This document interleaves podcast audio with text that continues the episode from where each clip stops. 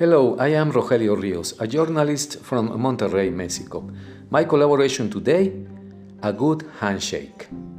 As it is in your personal life, there is nothing like a good handshake, a clear eye to eye contact, a noisy smile with the person right in front of you to really grasp an impression about the personality of someone that perhaps you only knew from photographs or video not even Zoom or whatever platform you use for your virtual interactions, can communicate in depth the nuances of a personal meeting.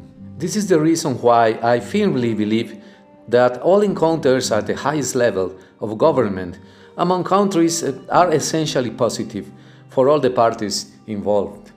Even if there are no more than formal statements on vague promises, you can bet that all things between leaders will not be the same. In fact, they will be better after personal meetings.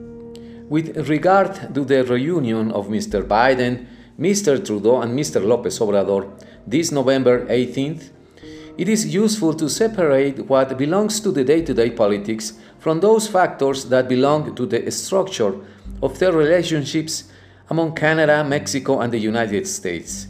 If leaders navigate on the surface in such meetings, their working teams navigate through the bottom of the ocean.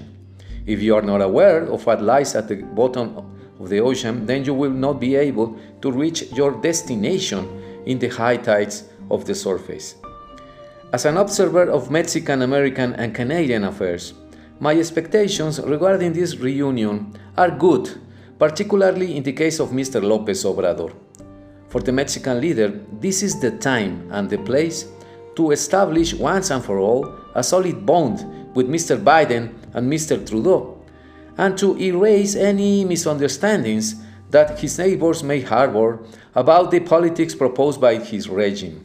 This is valid for the issues of the bilateral relation with the United States, but it is of utmost importance in these days after the intense debates took off in Mexico about the energy reform of López Obrador and migration problems.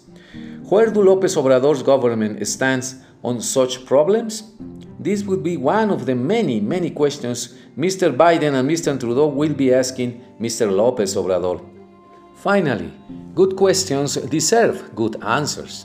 Any other kind of answers from López Obrador will not do any good for his government and his people.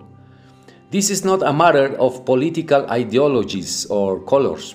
This is a matter of what is best for Mexico and its people and for the whole relationship with Canada and the United States.